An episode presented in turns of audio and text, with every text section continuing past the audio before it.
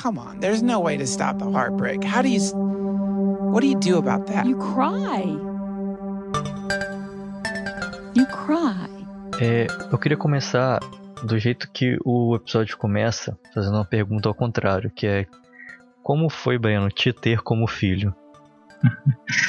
Caralho, é, é complicado dizer, tipo assim, eu responder essa pergunta porque no, no início eu não estava meio que presente, né? Eu estava presente, mas. é, eu estava presente, mas não estava presente ao mesmo tempo, né? Tipo, a consciência não existia. Tipo, como foi me ter como filho? Eu acho que, hum, na visão geral, foi bom, né? Tipo assim, eu fui. Deixa eu ver aqui. Hum, eu sou, eu sou o terceiro filho, né? Caçula e tal. Mas é, minha mãe ainda tipo teve, teve ainda teve duas gestações antes de tipo assim que não vingaram tipo, antes de mim assim e uma depois né mas eu acho que tipo assim isso foi assim, me ter na hora assim me ter como filho foi bom pra ela né pra eles assim não sei depois eu tenho que perguntar pra minha mãe acho que ela vai ficar pensando, não tá doido? Tá pensando nisso agora? Mas eu acho que no, no, na visão geral, que eu quero, eu quero acreditar também nisso, né? que foi bom me ter como filho. Assim, minha visão é que, que seja isso. Mas eu não tenho certeza de nada sobre isso. Você não, não foi um filho que deu trabalho, que fugia de casa? Ah, então. Ah, sim. Ah, assim, Aí você tá indo avançando mais, pensando mais na questão do, do bebê, né? Mas no pós, eu acho que não, é, foi difícil também. Eu era sempre, tipo assim, fugir de casa eu nunca fugi, mas tipo, é, padrão era tipo ir pra escola, voltar, tipo, demorar e minha mãe sabia onde eu tava. E tipo, isso eu, sei lá, quarta série, tá ligado? Eu fugia pra ir pra um pra locadora de videogame, ficava lá o tempo e não, não pensava que minha mãe ia se preocupar se eu demorasse uma hora a mais do que o horário devido da escola, né? Porque uhum. aqui, como, como, como aqui é, tipo assim, é meio que interior, né? Mesmo sendo cidade relativamente médio porte, tipo, desde tipo, meio, sei lá, pequeno assim, eu meio que ia pra escola sozinho, tá ligado? não tinha essa preocupação. Tudo. Na quarta série eu já tava indo e vindo sozinho. Mas, Mas geral... é um nível de, de preocupação normal de filho, né? Não é nada muito exacerbado também.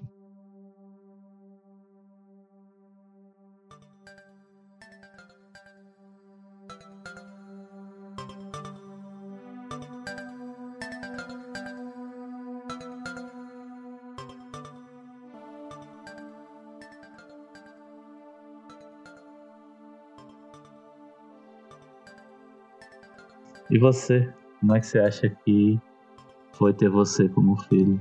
Não, acho que no geral fui um bom filho. Um, um 7,5 de 10, assim.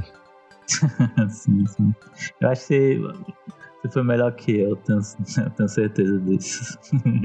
eu também acho, Breno, também acho. então.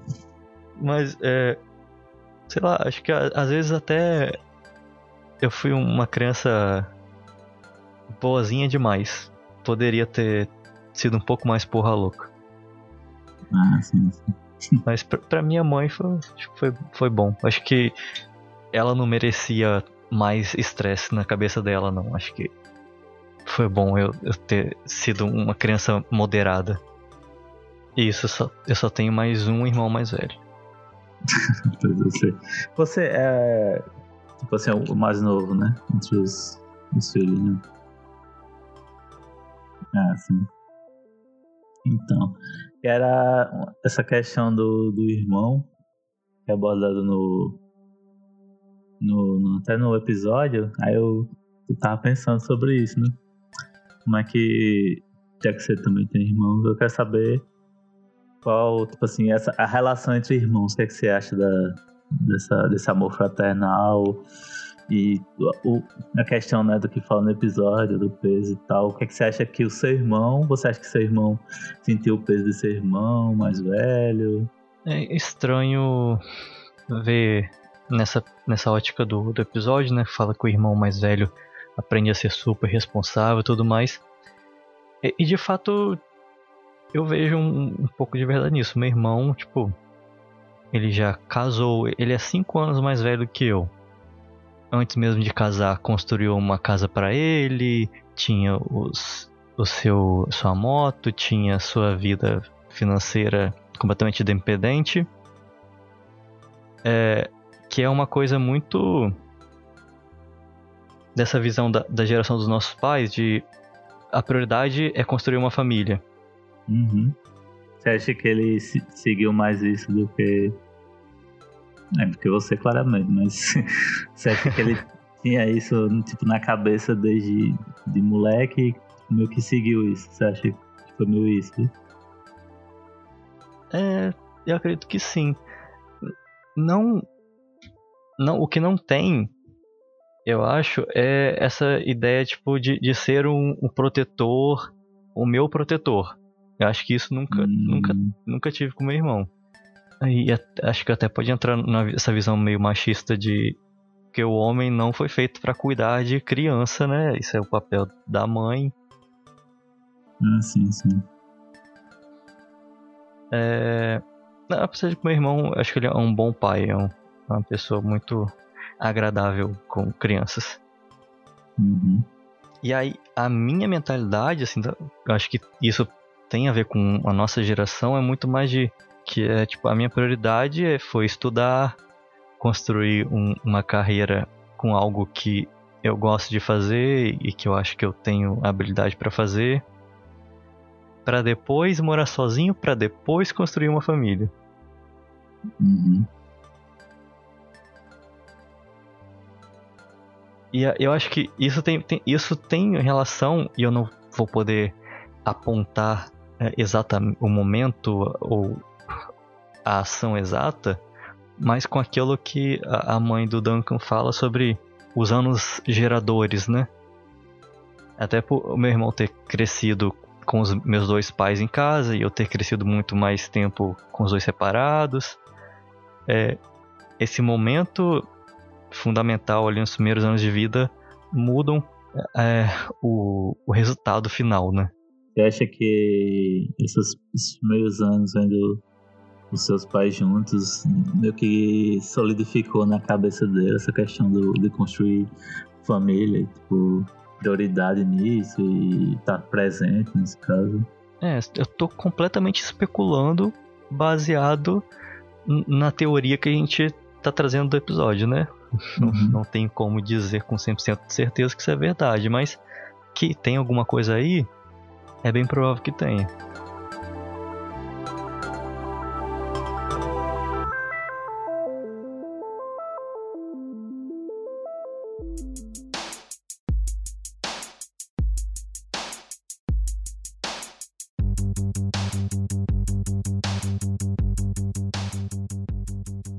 Qual a sua visão em relação a essa questão dos irmãos, vocês dois, e como é que você acha que ele enxerga essa, essa, essa questão de vocês dois? Deixa eu começar pela visão que eu acho que seria a dele. Hum. É, eu acho que ele tem uma visão muito família tradicional brasileira, conservadora, de é, pátria e família em primeiro lugar. Ah, sim a gente não tem exatamente um, um, uma relação super próxima, íntima, de ter segredos e histórias para contar. A gente tem uma relação conveniente de família. Quando um precisa do outro, o, o outro ajuda porque é isso que a família faz. E ponto. Ah, então é tipo assim, é, é restrita a questão tipo, do, do família, sangue e tal, né? Tipo assim, se vocês se encontrassem e não fossem tipo, irmãos, vocês não teriam uma relação próxima. Você acha? Provavelmente. Uhum. É, o que é engraçado, né? Porque duas pessoas que cresceram na mesma casa e consegue ter gostos e opiniões tão diferentes. Pois é, é realmente é, é, muito doido isso porque eu sinto mesmo também com relacionado ao meu irmão, né? também meu irmão, meu irmão mais velho e tal, e a gente tem realmente tipo assim as visões de mundo completamente diferentes, né? E eu também tipo meio que tenho essa certeza que Tipo, se a gente não fosse irmãos, que até mesmo sendo irmãos, a gente. Eu, eu, eu meio que me afastei um bocado dele em relações, é, opiniões políticas e tal. Que, tipo, eu tenho certeza que seria, tipo, o cara que eu xingaria na internet Bolsonaro, tá ligado? Uhum.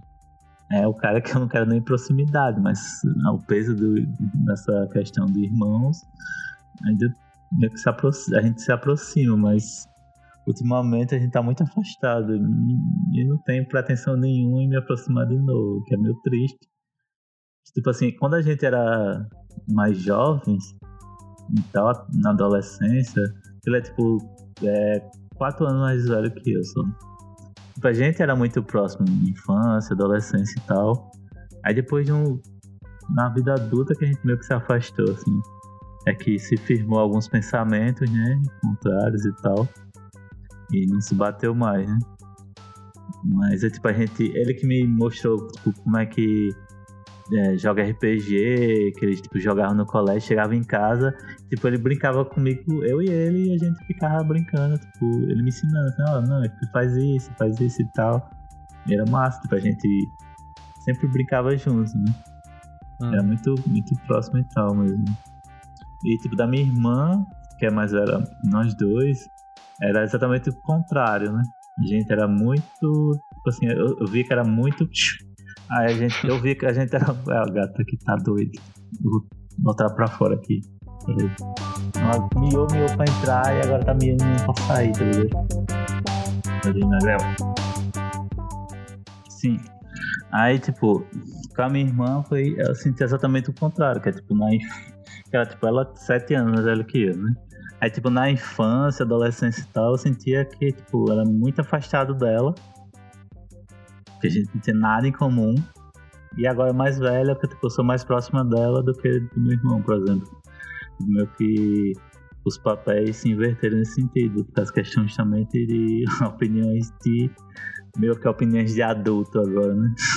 Uhum. As opiniões de adulto não, não, agora batem em um e não batem em outro, né? É complicado, mas sei lá. É complicado mesmo. Eu não sei, é, tipo, e é complicado, eu não sei o pensamento contrário também. O que, naquela relação do que ele sente, assim, por mim, nesse sentido, né? Porque, justamente, a gente teve uma briga muito feia que foi, tipo, na gota d'água de meio que do afastamento, né? E depois que a gente, sei lá, pediu perdão, mas, mas eu sinto que foi, é mais pra uma ter uma, tipo, uma certa relação é, meio que com a minha mãe, tá ligado? Essa uhum. questão do. Tipo, pra minha mãe ficar triste. Muito complicado. Sei lá, não sei. É, o, o peso que a sociedade, ou que essa questão que a sociedade tem com construção familiar é, pesa em relação a tudo isso. Não, entendo completamente. Acho que esse é um padrão da família brasileira, da família como um todo.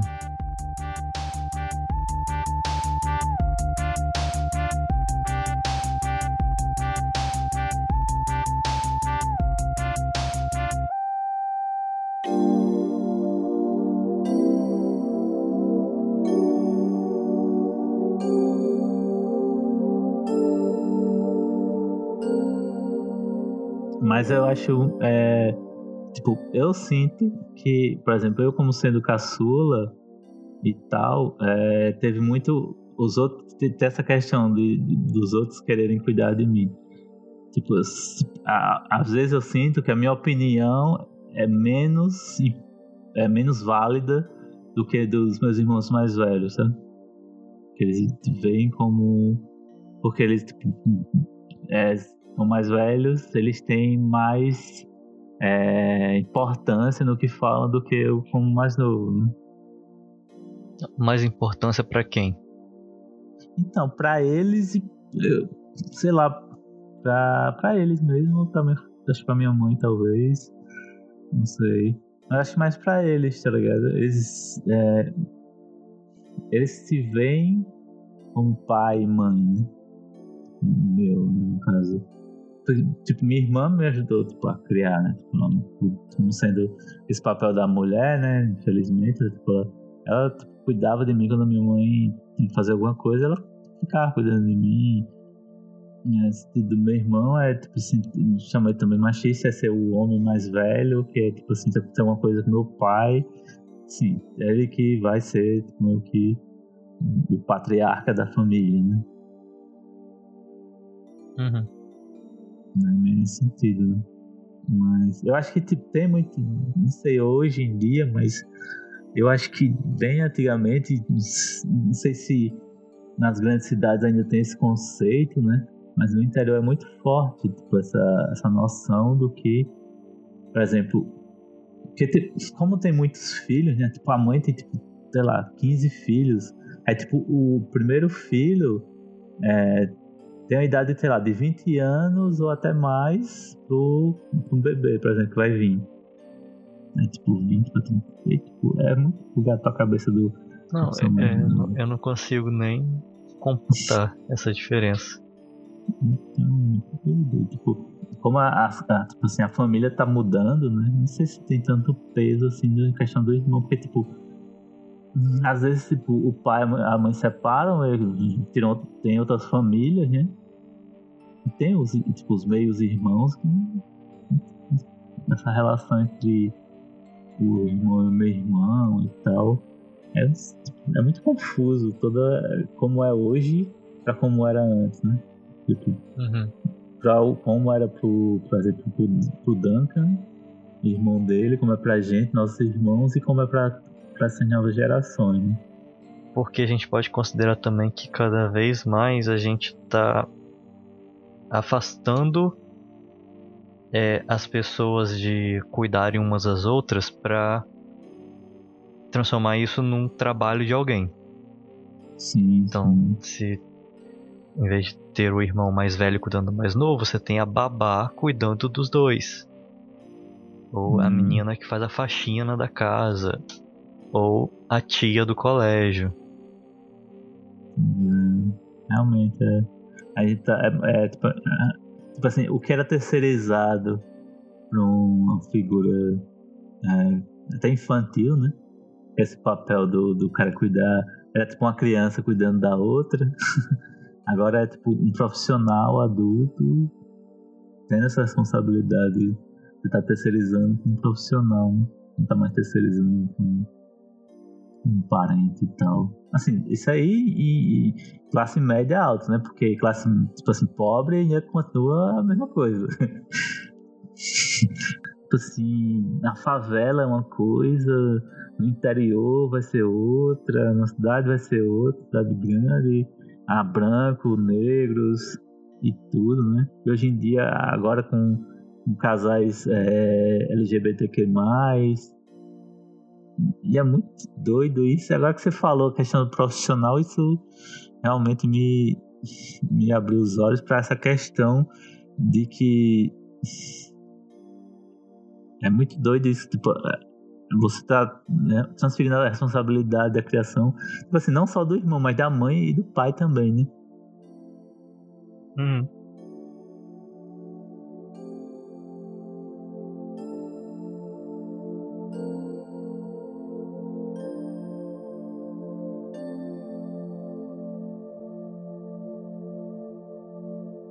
Uhum. É assim, e você chegou num ponto que eu acho que é central para tudo isso que a gente está falando e, e do que o episódio trata. Que é a gente desde sempre cria crianças, né, a gente como humanidade, de um jeito completamente fazendo enquanto é, construindo o avião enquanto ele está voando.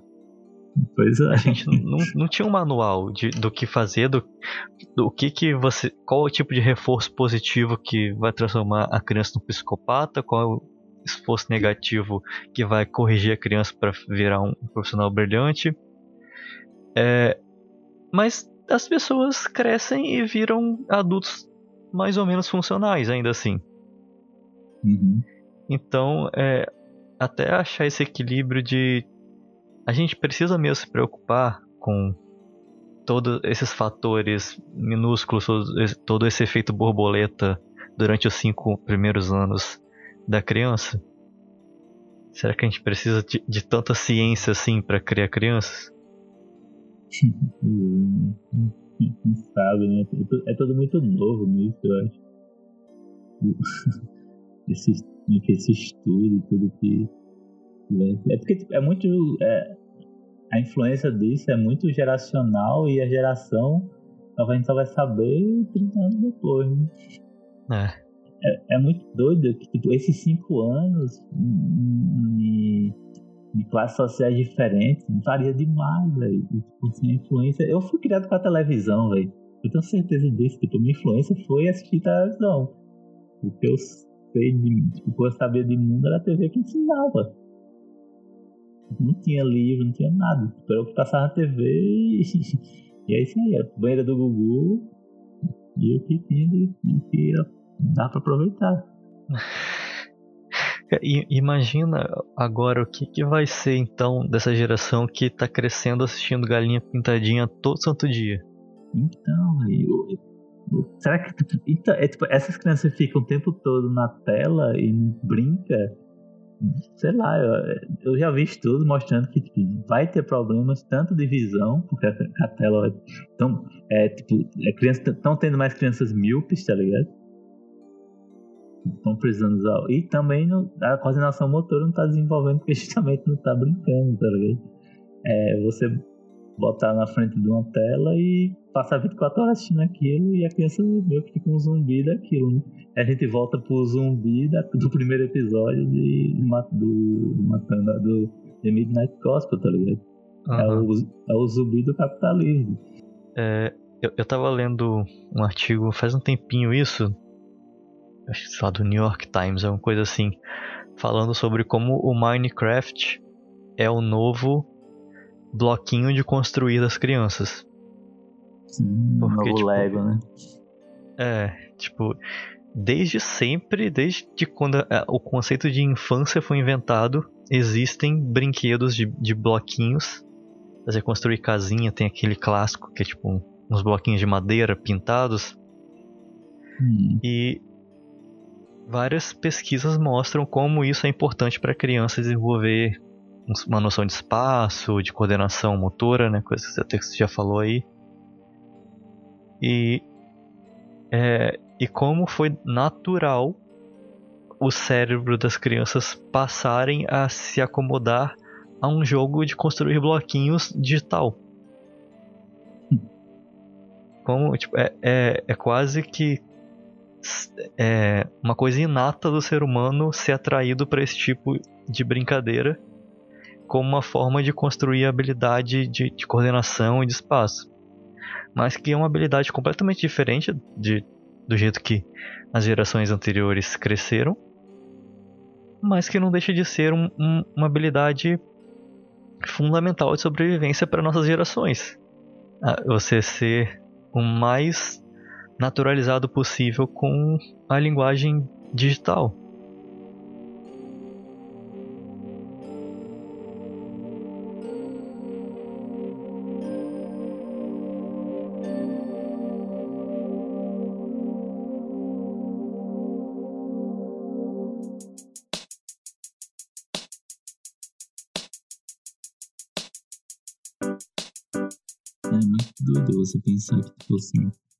Jeito que as, as pessoas estão se criando tão artificialmente que realmente é, mu é muito difícil para algumas pessoas entender essa questão do, do, de um sentimento, por exemplo. Tipo assim, a gente vai para um negócio físico, é concreto, para algo, tipo assim, um bloco, por exemplo, mas a gente pode transferir algo para algo abstrato como um sentimento, que é, que é, o, que é o que fala até no, no episódio, né?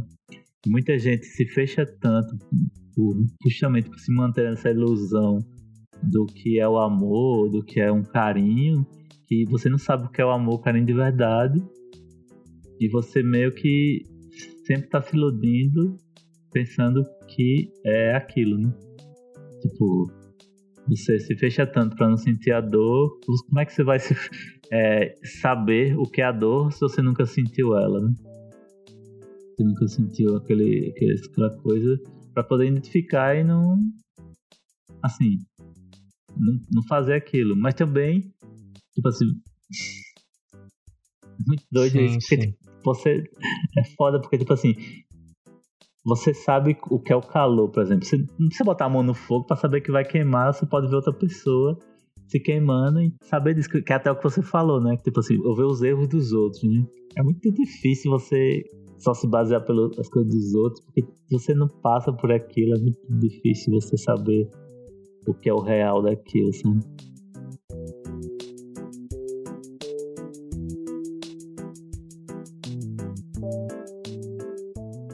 Voltando para aquilo que a gente estava falando de como a gente tá cada vez mais arranjando jeitos de contratar serviços, pessoas para mediar as nossas relações. Uhum. E aí a gente nunca sabe o que seria a relação de verdade porque a gente tá sempre colocando essa barreira no meio, né? É, A gente não. É... Eu me perdi no, no raciocínio. Até pra saber o que, o, que, o que é o de verdade, tá ligado?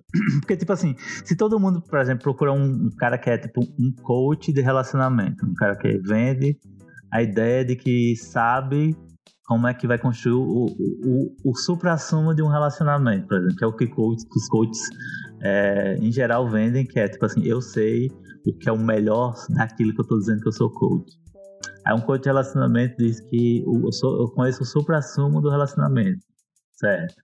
Aí eu pego e construo duas pessoas para serem do jeito que eu tô falando que é para elas serem, para elas serem felizes. Ou seja, eu tô limitando a um formato, dando a forma, no caso para aquilo, né, limitando um formato. E tipo assim, se isso dá certo, por exemplo, que pode ser que dê, aí as outras, tipo, ele vai vender esse formato, as pessoas vão tentar seguir, aí vai ficar todo mundo, os outros vão imitar, que quando um faz, os outros imitam, vão ter ganhar dinheiro também.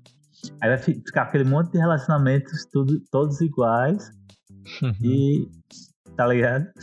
Seguindo aquele formato e só que tipo assim, o formato funcionou pra mim, mas você tá seguindo porque eu tipo assim, eu tô vendendo a ideia de que meu relacionamento é foda. Porque eu segui o, o que o cara falou. Aí você vai seguir também e vai dizer, não, mas é, devia ser foda, devia ser foda. Por que não tá sendo foda, tá ligado? Aham. Vai ter um Não é monte nem de- que o que ele tá ensinando esteja errado ou, ou seja fadado ao fracasso. É só que ele funciona para um tipo específico de pessoa. Ou deveria Isso, funcionar. né? E até, tipo assim, né, nem que funcione pra aquele tipo de pessoa, é que você, tipo assim, meio que assim, você construiu pra que funcionasse pra aquelas pessoas. Tipo, aquelas pessoas, tipo assim, elas, elas foram influenciadas pelo que você falou. Uhum. Tipo assim, outras pessoas vão ser influenciadas, mas não vão funcionar porque não são tão influenciáveis quanto aquelas pessoas. Tipo assim, é. É foda que, Porque eu- o eu- que o que tava faltando para funcionar não era um- uma fórmula, era a atitude de querer funcionar, né? Isso. É tipo, vai ter um monte de gente seguindo o formato, mas não vão saber, por exemplo, o que é um relacionamento de verdade, porque você não tá vivendo de verdade, você tá vivendo o que alguém vendeu que é verdade, tá ligado? Mas eu- o ponto que eu queria chegar é o seguinte, que o perigo das pessoas é, pararem de, de fazer experimentos por conta própria e só ficarem observando o que os outros dizem como é, Uhum. verdade ou como um, um- um fato válido porque uma comunidade disse que é um fato válido, o perigo disso é terraplanismo. É. É as pessoas confiarem mais no que todo mundo está dizendo que ela precisa acreditar do que nas provas concretas que ela mesma pode ir lá e ver se é verdade ou não. Inclusive, ela, se ela quiser tentar provar que a, visão dela está certa, né, método científico, ela nem está aberta a isso porque ela está muito fiel a visão de mundo do que a comunidade dela tá dizendo que é a visão real. E é tipo esse conceito de você se tornar um, um zumbi. Um, por exemplo, um zumbi de, de terraplanismo, um zumbi do, do cara que acha que é, relacionamento homossexual é errado, é o zumbi do, da religião, tá ligado? Você não tá experimentando de verdade, você tá só construindo. É tipo, é o zumbi da rede social, é, é só uma transferência que a humanidade sempre teve meio que isso, mas hoje em dia com, com a questão do, do simulacro, do virtual, isso se espalha e expande e alcança, no caso, muita gente, né? Ao mesmo tempo, né? E é muito doido isso. Tipo assim, essa questão do a, a comunidade, formato, formato de como para se encaixar naquela comunidade, hoje em dia eu acho que está muito mais amplo. E as pessoas estão muito dependentes disso no sentido de querer se encaixar mais ainda, né? Porque tá vendo que aquele lá é o jeito mais legal. Uhum. Isso é muito triste, né? Você vê assim, nessa dependência externa. E justamente quando você essa dependência externa é que você não não, se, não olha para si, né? Você nem sabe o que você é.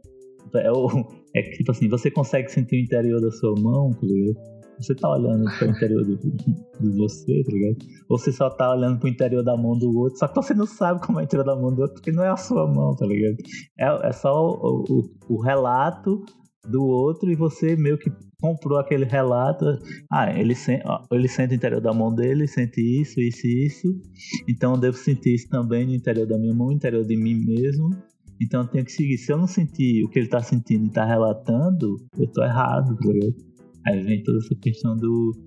É, do sofrimento de não ser igual àquela pessoa lá, né? E você não vive você mesmo. Isso é muito paia.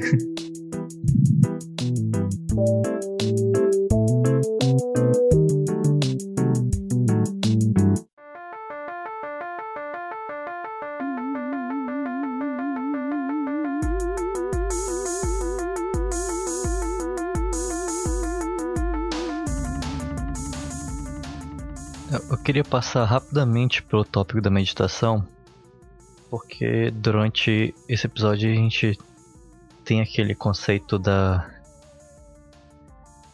da mãe do Duncan, né, de você se sentir presente, mas ela vai um passo além e ela fala de uma meditação que tem a ver com o insight, né, que você é uma, medita uma meditação que procura você aprender algo com ela.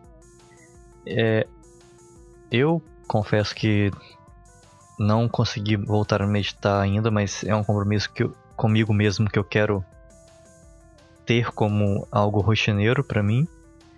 É, mas eu queria te perguntar, primeiro, se você pretende continuar com a meditação como, como parte da sua vida, e segundo, de que lado você pende mais nessa meditação de acalmar a mente, né, de tirar, de, de colocar um, um plug anal na mente, ou a meditação de insight, de aprender algo com ela? Hum, eu acho que sim, eu quero continuar. Eu também meio que parei, nunca mais eu meditei, infelizmente. que é, algo comum, que é tipo assim, vai e volta, né? Quando a pessoa não, não tem alguém pra tipo, guiar a pessoa, meio que a pessoa meio que vai deixando de lado, tem outras prioridades e acaba parando, mas eu quero voltar também porque eu acho muito bom. E a questão da, do tipo de meditação, eu acho que realmente eu não quero botar um plug não na minha mente e eu quero mais é, tipo, não quero usar meditação para tampar nem esquecer, nem, nem, nem esquecer nada né tipo assim eu não quero suprimir não, eu tava falando de brincadeira, tá? Do plug. Ah. é, é, eu quis dizer mais aquela visão que a gente tem do, do Dave, hum. que é a meditação como forma de organizar espaço na mente, né? Sim, sim. que é meio, que é meio que um, uma meditação sem propósito. propósito, o propósito dela é simplesmente meditar. Eu, eu tava até pesquisando aqui hoje que existem dois tipos de. São dois termos né, do budismo, que é o samatha, que é a tranquilidade da mente, e tem o vipassana, que é o insight. Então tem esses duas, dois lados aí da meditação.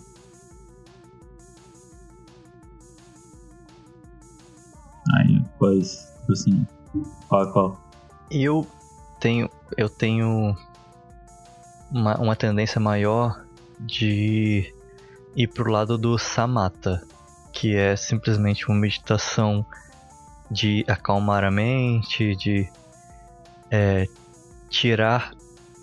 É, é, sempre difícil usar palavras aqui e acabar indo para um lado negativo, né? Mas de limpar a mente, de organizar e, e classificar os pensamentos sem muita necessidade de querer alcançar um pensamento iluminado, nem nada disso. Sem é, fazer grandes descobertas sobre mim mesmo também não. Não sei. Eu, eu tenho um pouco de de resistência com essa visão da, da mãe do Duncan nesse episódio de você abrir a sua mente para fazer perguntas que você não aprendeu num livro, sei lá. O que que você acha? Eu acho que às vezes uh, pode ser de fase, né? Tipo assim, às vezes você tá, não tá disposto para usar meditação no sentido de de, de novas descobertas, né? Você tá pra. Assim, não deixa de ser uma nova descoberta, porque você tá se conhecendo melhor, porque você tá dando mais espaço para você. Mas é, eu acho que às vezes tipo, você tem momentos que você só precisa meio que dar um uma desligada, né? Mesmo não, sendo que muita gente pensa na meditação, mas dar uma meio que equilibrada, é, uma estabilizada mesmo na sua mente. Mas, tipo assim, às vezes você quer mais que isso, né? Se isso vai é, meio que evoluir para algo religioso, não sei, aí depende de cada um. Mas eu acho que, que a meditação ela não precisa ser sempre a mesma coisa, né? Pra todo mundo, assim. Ela meio que pode Assim, tanto a meditação como qualquer outra coisa. Pode variar de momentos da sua vida, até de pessoa para pessoa, que vai se satisfazendo melhor né, naquele momento. Né? E agora a questão, tipo, ser mais profunda ainda, tipo assim, às vezes abrir questões que você não nem sabia que tinha, é, é complicado, porque se você usar tipo, a meditação para abrir questões e também não, souber lidar com ela, a meditação não está lhe ajudando, só está deixando mais angustiado, né? E tipo, se você só abrir né, e ficar só com essa angústia, não, não sei lá, não é legal para mim, a minha visão é que não é legal para a pessoa, né? Eu assim, tipo assim, você é, atribuir aquilo algo significativo no sentido de você querer saber mais sobre você. No caso, essas questões se abrir, tentar entender por que essas questões se abriram, eu acho que é bem válido, talvez.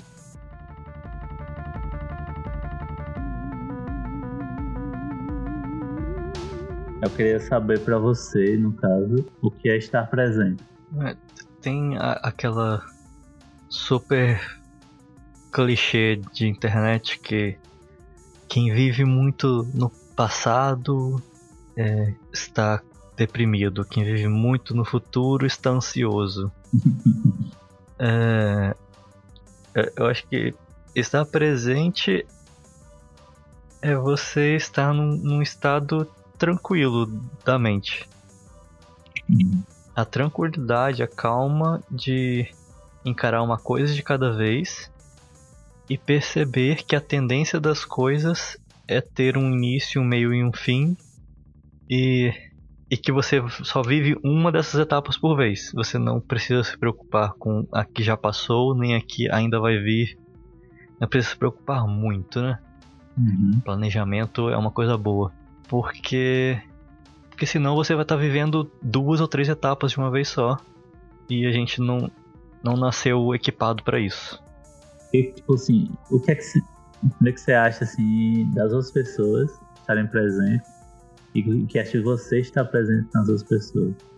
Estar presente na vida das outras pessoas, é isso? Não sei, na vida, o que você quiser. O que você acha, o que você acha que é estar presente no outro? Ou para o outro? Acha? É, eu acho que tem muito a ver com aquilo da- de conversar com a pessoa num nível em que você não está conversando esperando a- as suas brechas e, e as suas respostas para dar para ela. É realmente você se conectar no nível de ouvir o que a pessoa está dizendo é, e dar uma resposta que realmente construa em cima daquilo que a pessoa está te dizendo.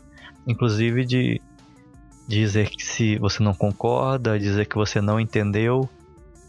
Não simplesmente é, fazer da conversa uma forma de, de aparência.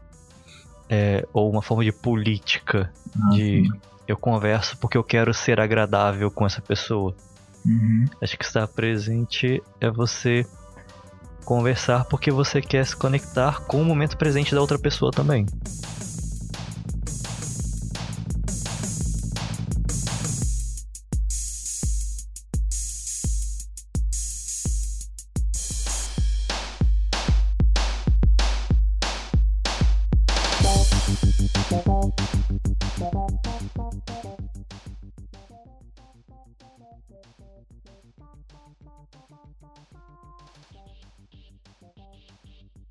E tipo, você acha que o, o estar presente pode ser tipo, além de, tipo, de interferir? É, tipo. Eu, eu usei o- a conversa, mas acho que você pode estar presente em silêncio também. Uhum. Você pode estar presente física e emocionalmente para a pessoa e, e ser um suporte, não necessariamente através da conversa. Eu acho que as formas de, de construir relação estando presente vão além da conversa, com certeza. Então, acho que, tipo, também do, do momento, né, que a pessoa tá vivendo. Às vezes, ah, tipo assim, é ter essa sensibilidade do estar presente, é, justamente vai além do, do quer conversar, mas também vai além do conversar, é, é tipo, presença mesmo, de, de poder de a pessoa saber que pode contar com aquilo e tal. Porque, tipo assim, deve, de- tipo assim, o estar presente vai variar muito em questão do momento, né? Tipo assim, às vezes no momento que aquela pessoa precisa, ela precisa ouvir algo que você tem a dizer. Mas às vezes o momento é só de você não falar nada, né? Aí, tipo, vai depender muito, acho que, da sensibilidade de você entender qual o momento certo de, do, do- estar presente, né? E, e, tipo assim, isso é, é a gente às vezes entra num, num, círculo porque justamente essa sensibilidade de você saber essas coisas é só vivendo, né? Porque só é, saber sobre aquilo não, não dar essa sen- sensibilidade. Você lê, você pode assistir, ver o que for, mas você não viveu aquilo, eu acho meio que é muito difícil. Tipo, o viver o estar, pra mim, né? O viver pre- tipo assim, estar presente é intrinsecamente ligado ao viver. Se você não vive, é, você não está presente, né? Por isso que Uhum. a morte é justamente o não estar presente. Né? É, acho que assim, contradizendo um pouco o que eu falei agorinha, mas acho que o estar presente, ele se concretiza quando no futuro a pessoa que estava com você olha para trás e lembrando daquele momento que ela estava passando, ela lembra que você esteve presente. É, é muito diferente você só estar lá e passar e ser esquecido e você realmente marcar presença, estar presente. Quando é, essa presença real acontece, as pessoas não vão esquecer disso no futuro.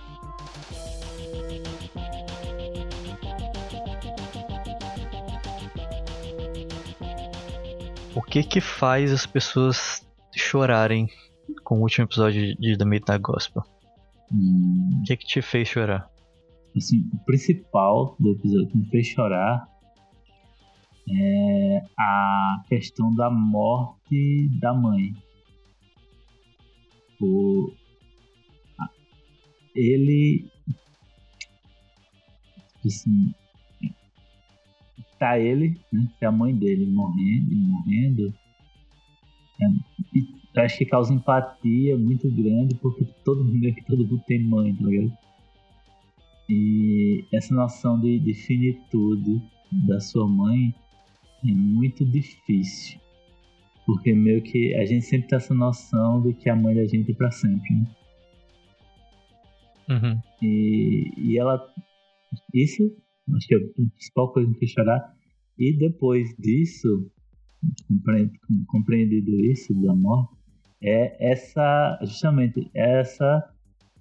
Entender essa finitude, que ela vai morrer, mas o jeito que ela entende isso e como ela é, se torna uma pessoa tão.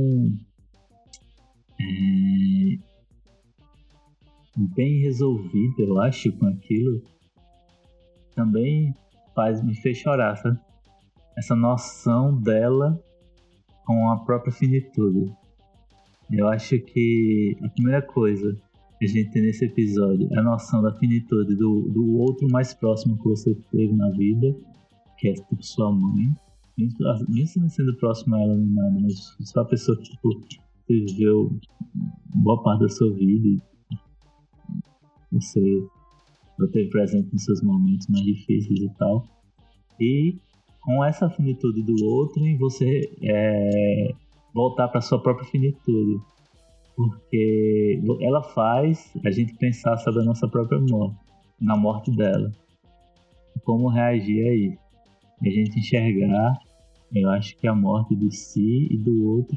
E, e, e tipo, como a gente encararia isso, né? É, se eu falando para o meu lado, eu concordo bastante com o que você falou. Esses momentos também me fizeram chorar, mas eu e eu nem sei explicar muito bem porquê, mas um pouco antes ainda eu já tava chorando Hum, quando eles estão tendo uma conversa, né, bem natural, uma conversa de mãe e filho. E aí de repente a personagem, né, mãe do, do Clancy, ela morre e ela deita no, no- na coxa e morre e tem aquela explosão. E ele aparece grávido. Na hora que aparece a cena dele dando à luz a própria mãe, aquilo me pegou de uma forma tão inesperada que eu comecei a chorar dali. E eu não Uhum. conseguia parar mais. não, mas, E eu não sei, eu, Uhum. eu achei isso muito poderoso, tipo. A forma como o episódio estava mostrando, que era um- uma mãe e um filho tendo conversas super profundas, assim, né? É, Ele como esse grande estudioso de, de religiões aí, né? Um curioso, né? Sobre religiões. Ela como uma psicóloga e que também estuda bastante sobre espiritualidade, o nível de profundidade que a conversa dos dois chega e, e talvez é, a minha realização de que eu não tenho um- uma conexão tão aprofundada e nunca vou ter uma conversa tão cabeça com a minha mãe me, me pegou de, de desprevenido de isso é possível? É, existe isso? E aí aquela imagem dele dando à luz à própria mãe e todo esse ciclo. São, é tanta coisa acontecendo na, na minha cabeça que eu fiquei. Como, como ela diz no próprio episódio, né? Você só chora.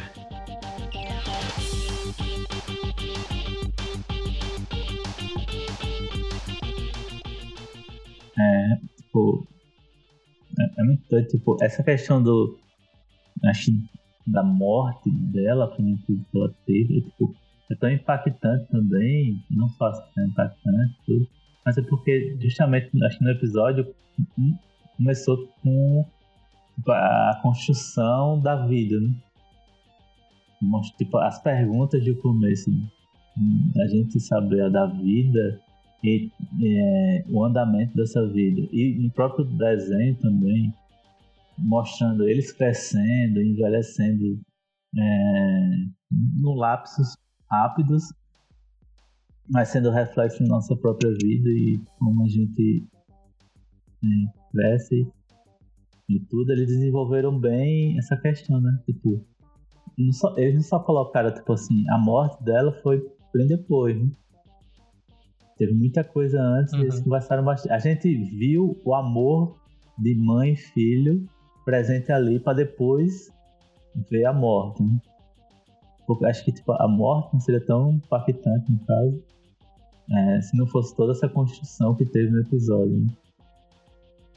E tipo, é, realmente aquela a cena do, do, da morte, do nascimento é muito forte e assim, é pra chorar mesmo porque é, é que nem eu falei no, no episódio, é uma parada que nunca, eu nunca vi em tanto nenhum ser tão é, cru, né? Mostrando assim, mesmo sendo com algo fofo, cheio de coisa fofinha, colorida, mostrando o nascimento nu e cru ali e o sofrimento daquilo. Né? E depois é, tipo, a, a, parte visual é muito foda. Depois eles uhum. crescendo de novo e tudo. E é muito impactante tudo. Realmente é é foda, só chora que, que se acaba ali no momento. Outra coisa também que fica no fundo da mente é que durante essa temporada teve aquele episódio sobre a visão budista sobre Cristo e dizendo que a morte de Cristo foi uma, uma paixão equivalente a um parto, né? Que é um, uma dor que se transforma em amor. E aí a gente vê literalmente essa visão do parto como uma transformação do amor né, do filho pela mãe.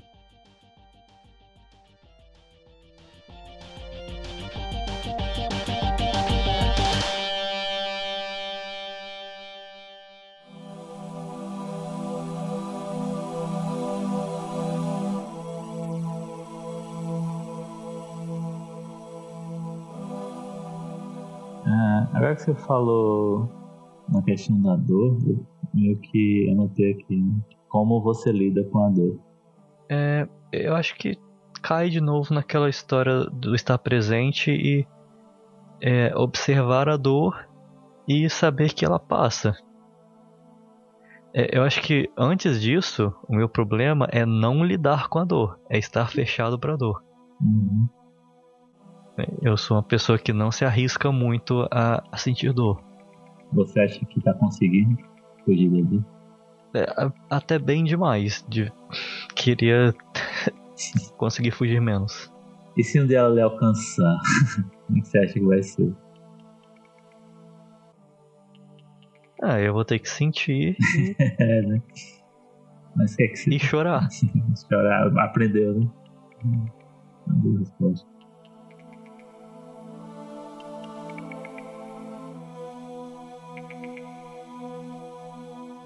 E você, como que você lida com a dor? Então, tipo assim, eu hoje eu vejo que eu tento não fugir tanto dessa dor e, e, tipo assim, sentir e aprender com ela, sabe? Tipo assim, eu eu acabei um relacionamento há pouco tempo, né? Tipo, ah, relativamente longo. É, por motivo de não ter um caso.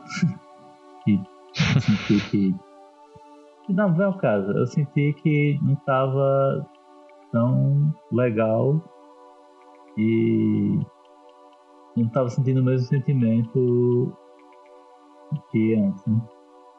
E, tipo assim, antes eu acho que eu fugiria dessa dor. É, eu acho não, tenho certeza porque aconteceu já isso. É tipo assim, você prolongar o relacionamento, mesmo não estando, assim, não tão legal de você não tá sentindo hum, tão apaixonado nesse sentido e você querer fugir do término, né? da dor do término. Uhum. Não querer de nenhuma forma ficar só postergando aquilo. E às vezes, e, e, eu, e eu sinto, eu sentia e aprendi com isso, é que, é, tipo assim, às vezes você querer fugir e, e afastar a dor, você, tipo assim, querendo isso, você acaba transferindo essa dor para outra pessoa. Na verdade, você não está afastando a dor, você está é, delegando a dor para outro, tá ligado? Uhum. Que, que ao tentar tipo, fugir e tal, você meio que tá, é, faz um relacionamento e diz assim, não, vou continuar porque eu tenho medo ou tenho receio do que aquele término vai me causar ou vai causar para outra pessoa. E você acaba aos poucos minando aquilo e fazendo a outra pessoa sofrer por medo seu, tá ligado? E isso, para mim, é, eu vejo que não é só para um relacionamento, é para sim, relacionamento amoroso, mas pode ser um relacionamento ah, uma pessoa que faz presente na sua vida. Né? Tipo, você querer, é, sei lá, se anestesiar daquela dor e não, e não prestar atenção no que está acontecendo ao seu redor e achar que as outras pessoas vão ficar de boa com o que você está fazendo para elas, mesmo sendo inconsciente ou, ou sem querer, tá ligado? Mas pelo seu medo de, de, de, sentir a dor, você acaba fazendo os outros sofrer.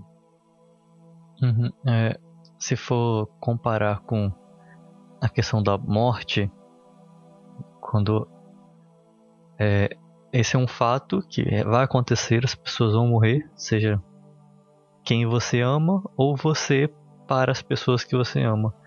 E é um fato que simplesmente acontece e as pessoas têm que lidar com isso. Quando a gente está falando de um relacionamento, é, às vezes o relacionamento já se tornou insustentável. Um leve parênteses aqui, eu estou dando uma aula de relacionamento a pessoa que nunca namorou. é, mas voltando. Às vezes ele chega num ponto insustentável em que é, é como se fosse a morte. É, o, o, o, mais natural seria aceitar esse ponto de mudança. Mas ao invés disso, você não deixa né, o fluxo do rio seguir, você vai para a margem e você uhum. fica vivendo um estado de, de exceção, um estado de se segurar a, a, ao mesmo, a rotina, ao, ao que já é confortável, porque você não quer deixar o rio seguir. E na verdade uhum. você está indo contra o rio, você está nadando contra, né? você está fazendo um esforço a mais para manter vivo um negócio que já não faz sentido mais, já morreu. E tipo, as pessoas estão querendo seguir o fluxo, aí você tá segurando aquelas pessoas, sabe? Uhum. Aí tipo, você tá ali na margem, correndo contra o fluxo, sofrendo é tipo, se acabando ali porque você tá, não consegue, né, tá doendo, mas você, a outra pessoa quer seguir o fluxo, você tá lá segurando ele, fazendo ela. Aí, tipo, você, tipo assim, tá sofrendo, sentindo dores, você mente pra você mesmo que não tá, e a outra pessoa tá doendo, tá sofrendo por conta de você que tá querendo ficar ali se segurando na margem e não seguir o fluxo, né?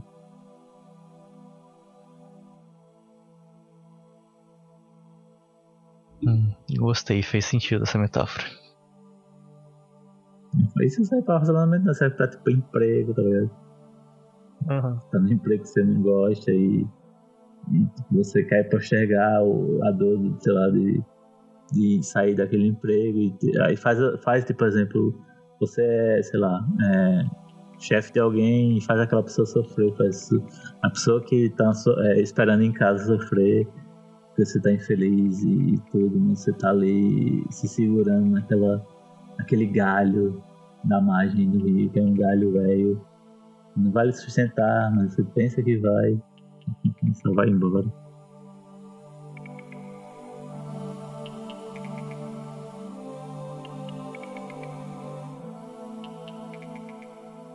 Mas você concorda com a, a máxima da mãe do Clancy de que é na dor que a gente percebe que o amor foi real? Hum, acho que sim. Porque se eu só souber, assim, se eu só tiver a parte boa, eu não tenho como medir se foi bom mesmo. Se eu não tiver a parte da dor, a parte ruim, eu não sei mensurar o quanto aquilo foi bom, né? Não tem uhum. nenhum um parâmetro de, de erro, assim. Assim, se eu sempre, é, por exemplo, sempre, é, sei lá, eu bato na TV e ela funciona porque eu tô batendo nela e sempre tá funcionando naquilo. E eu nunca tentei outra coisa. Eu sempre tô tentando aquilo. Tá funcionando? Eu não sei se aquilo tá funcionando mesmo ou é só sorte, tá ligado? Se você meio que tentar, às vezes, o oposto, ou passar por outras coisas, você meio que não tem parâmetro pra julgar ou se aquilo é o, sei lá, a parada certa a se fazer. Não sei se tem que errar mesmo. Tem que sofrer. Sofrimento é, a gente foge muito, mas ele é necessário para gente entender até onde vai, até onde a gente aguenta, até onde a gente consegue suportar e tal. Mas sim, sim, eu concordo com, com essa, com essa, nesse sentido.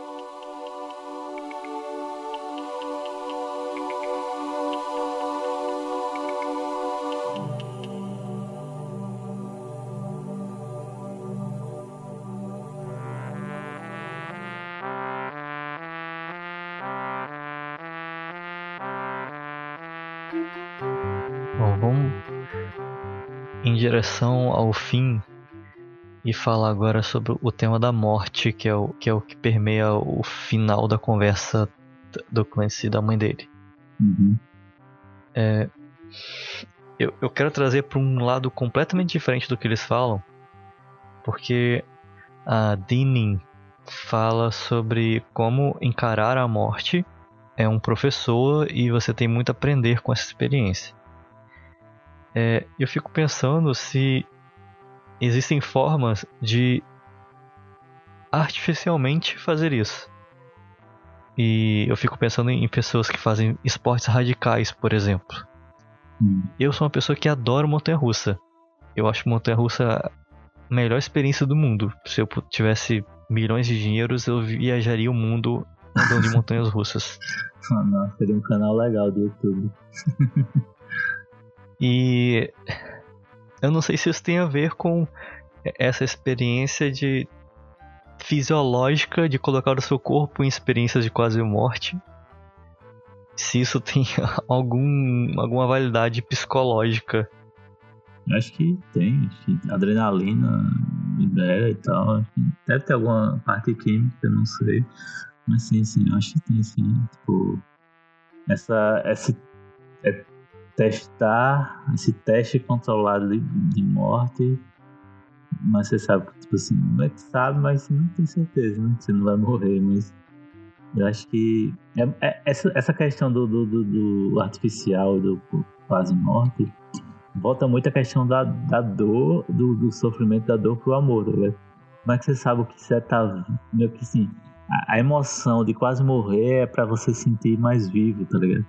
E, tipo, pra você experienciar é, o viver, sabe? E muita gente que é viciada em adrenalina e quer experimentar quase morte. E tipo assim, vai no limite, tipo assim, gente que começa a pular de, sei lá, de paraquedas junto com uma pessoa, acha massa, como se não tá pulando sem o paraquedas e jogando o paraquedas e pegando no ar o paraquedas, tá ligado? Porque sim, quer sim. ir no extremo daquela experiência, nunca é o bastante, né? Aí, é, aí tem que, tipo, é o, é o balanço entre é, querer emoção da loucura, né? Essa, essa linha tênue aí do, dessa experiência controlada de você sentir o, aquele frio na barriga e a sensação de poder, assim, sentir essa a sensação de poder morrer, da sensação de, tipo assim, cada vez mais eu querer morrer, né? Aí vira suicídio, né? É, eu fico pensando se o Tom Cruise não deve ser a pessoa mais iluminada do mundo, de tanto que ele tenta morrer. pois é, né? Caralho. Ele quer. Será que ele quer viver tanto porque ele quer morrer ou porque ele quer morrer mesmo? Tem que ver essa questão aí, né? O que, o que ele tá tentando provar pra ele mesmo, ou se ele tá tentando provar alguma coisa nessa questão, né? Se, tipo, o viver normal já não é o suficiente, né? Se tipo, você, se você não, não, não tirar, tipo assim, da experiência, dessas experiências de, de, tipo assim, de quase morte, não tirar a experiência de, de viver e só ficar no quase morte, também esse quase morte pra mim não vale a pena. Porque, tipo assim, é quem, é você, tipo assim, o, o, você amar e sentir um pouco de dor e sofrimento e, e, tipo assim, entender o que é o amor de verdade e de uma pessoa que só quer ficar na dor e no sofrimento e não, quer voltar pro questão do amor. Pra mim é a mesma coisa, tá ligado? Tipo assim, é importante você ter o oposto, mas também não só ficar no oposto. É tipo assim, você seguir o rio é importante, mas se o rio for feito de lava, você não deve entrar nesse rio.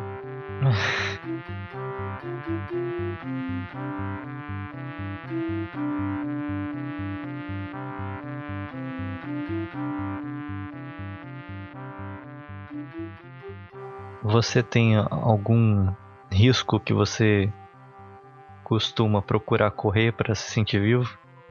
Sim, acho que não. Assim, eu gosto de. Eu também gosto de montanha russa. E eu, eu, eu não sei, eu, eu acho que eu teria hum, de boa, assim, tipo, pular de bang jump, paraquedas, porque eu, eu gosto, eu gosto de ter a sensação também. Mas procurar, procurar, não sei se eu procuro. Mas tipo, se aparecer na minha frente, eu faço.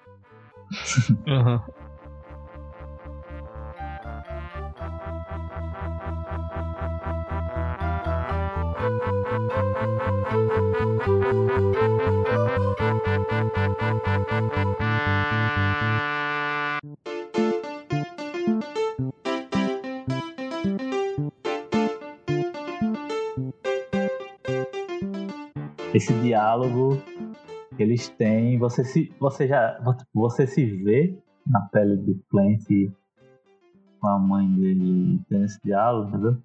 Você se vê com a sua mãe? É, não, mas eu meio que já fiz as pazes com isso de até pela mãe do Clancy ser alguém super estudada, acadêmica e erudita, é natural que ela tenha conversas nesse nível com o filho. Mas assim, eu imagino que deve ser um saco as conversas de. de, de ano no, de, de Natal com, com essa família. Imagina. Nada é, sim, nada é simples, né? Tipo, não é nunca a fofoca da vizinha, sempre é questões profundas e transcendentais, não sei. que é, inclusive o, o, a mensagem que a mãe dele deixa no na caixa de caixa de mensagens que toca no final dos créditos do episódio, ela tipo ela chega pro pro Duncan e fala: "Não, porque eu estava pensando sobre como a alma encontra o corpo no movimento, não sei o que. Eu nem lembro, é tão sem sentido que ela fala. Sim. Acho que as minhas conversas com a minha mãe sobre é, qual é o melhor amaciante, eu acho que são mais interessantes.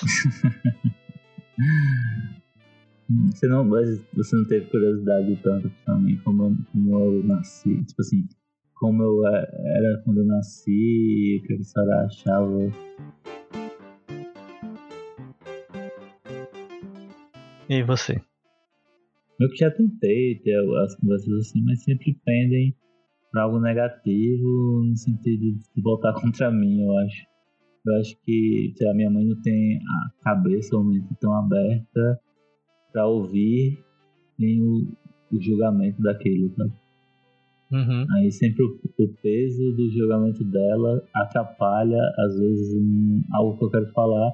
E eu não falo tudo, tudo que, eu, que eu quero falar, ou, assim, uh, quero me expressar de verdade em relação àquilo, porque eu sei que vai ser. Que o feedback não vai ser tão legal, tá? Às vezes não, não compensa é, no sentido de de ficar de boa, sabe? É mais fácil não falar para ficar de boa do que falar. Mas também o não falar às vezes abre muita brecha para pensamento que meio cansado, sabe? Assim, pensamento negativo, no sentido de é, achar o que não é de verdade. Tipo, sei lá, eu não, eu não, me abro tanto com a minha mãe Aí, por exemplo, falei pra ela que eu tinha terminado o relacionamento e ela me perguntou por quê. Não, porque é melhor assim, não tava sentindo a mesma coisa e tal. Aí, só que ela não ficou muito de boa, porque ela, tipo assim, ela gostava da minha namorada, também gosta. Aí eu falei, tipo, ela falou, não, porque eu gostava dela, bichinha, deve estar sofrendo, chorando, não sei o quê. Aí eu disse, eu também gosto dela, por isso mesmo, por gostar dela, pra não fazer ela sofrer mais ainda, é melhor não continuar, porque não tava, é, não tava conseguindo dar a felicidade que ela merece. Parece meu clichê falar isso, mas é verdade. É, é tipo, você. Tá, é tipo assim, a pessoa querer, às vezes, é, algo que você meio que não tá afim daquilo, assim. Algo a mais do que o, o, você tá querendo e você ficar, às vezes, enrolando justamente nesse sentido. Aí, tipo, ela, às vezes, aí a minha mãe chegou quando eu falei isso, no sentido, é tipo, é que você não conversa comigo, aí você não, ela, você não para com nenhuma namorada, aí eu não acho que você não gosta, mas eu fico achando que você não gosta de ninguém, como é que eu vou saber se você gosta até de mim? Meu Deus. Disse, calma, mano, não é bem assim? Não tem nada a ver, depois que eu mas é porque você não fala comigo, mas eu tipo, eu digo, mas eu falo, mas é por esse mesmo tipo de comentário que às vezes eu não falo, que a senhora vai interpretar como sendo algo até pessoal, mas não tem nada a ver com a senhora. É difícil, tá ligado? Você conversar com, algo, com alguém que sempre vai projetar algo pra pessoa, velho. É, engraçado. Você tá falando com ela e aí ela fala na conversa que você não fala com ela. Tipo assim, às vezes a, tipo assim, a gente vê é, em seriado até no próprio Midnight Gospel, é, a gente romantiza essa conversa com a mãe, mas na vida real não é tão, tão filosófico e transcendental quanto é na série. É algo bem mais cru uhum. e difícil do que na ficção, que é a ficção sendo é uma, uma projeção de uma realidade, no caso do, do, do Midnight é, é até mais realidade do que ficção, mas mesmo assim não deixa de ser a ficção, que tem edição, né? Mas, tipo assim, é, a gente vai achar que vai ser de um jeito e a realidade é mais, justamente, é mais crua e mais é, é, difícil do que a gente quer aguentar, esperar a vantagem. É claro que eu queria que conversasse com a minha mãe e ela fosse algo bem melhor do que ser, mas tipo assim, não é, mas também eu vejo a importância de ter essa conversa. Às vezes tipo, é difícil, tipo assim, às vezes não quer ter, mas tem, não é do jeito que a pessoa espera, mas como na vida, velho, é muito foda porque nada é do jeito que a gente espera. Isso é foda, viu? Por mais que a gente queira fazer um roteiro pra gente mesmo, a, a, a, ninguém segue esse roteiro, nem você mesmo.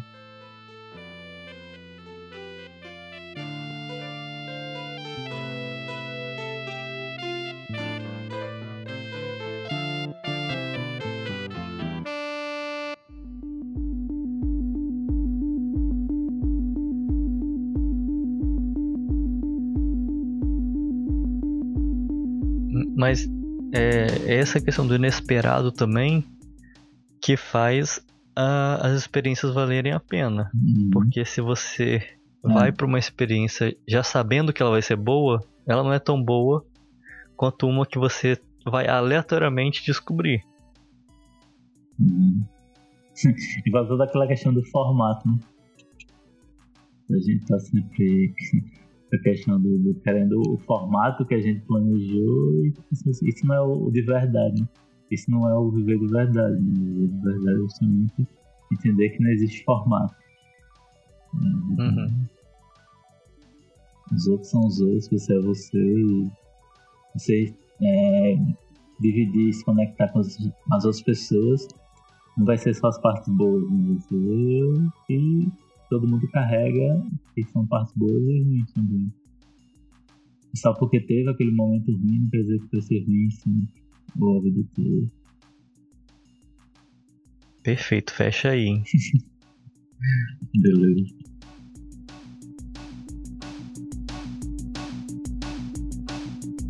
Eu, eu vou querer só um adendo.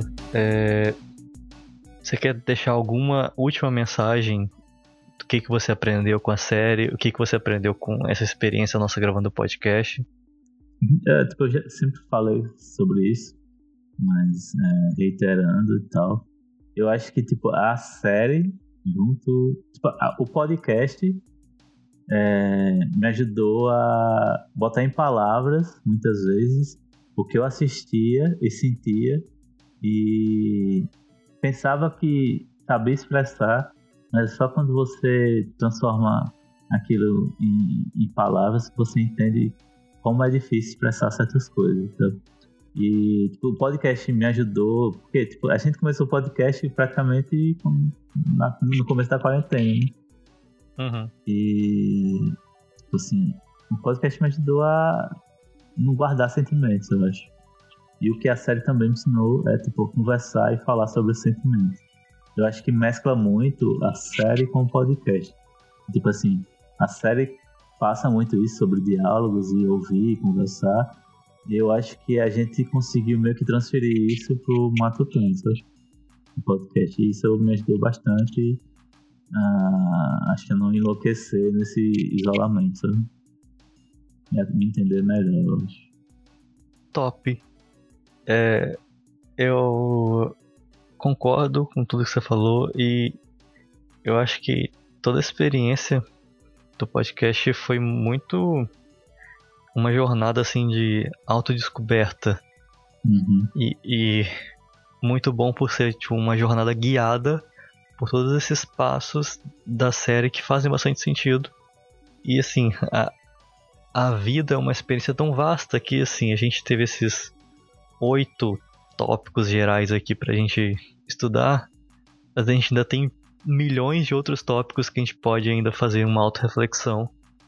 Pois é, E eu espero que a gente tenha essa oportunidade de fazer. né, também. Assim, eu, eu acho que o que, o que é massa de, justamente desses tópicos é que muitas vezes a série é, expressou tópicos que nem eu sabia que eu precisava conversar. Uhum. E isso tipo, eu achei imprescindível. Tipo assim, é, eu, eu, eu, eu queria conversar, mas não sabia o que nem como. E a série, sei lá, me mostrou isso. O podcast, eu acho que a série me mostrou o que e o podcast mostrou o como, sabe?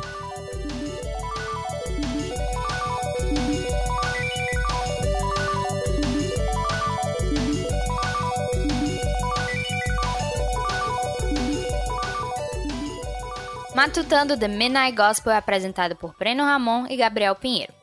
Produzido e editado por Gabriel Pinheiro. Músicas da trilha sonora distribuídas por Creative Commons. Procure no Spotify onde quer que você ouve podcast por Matutando The Midnight Gospel.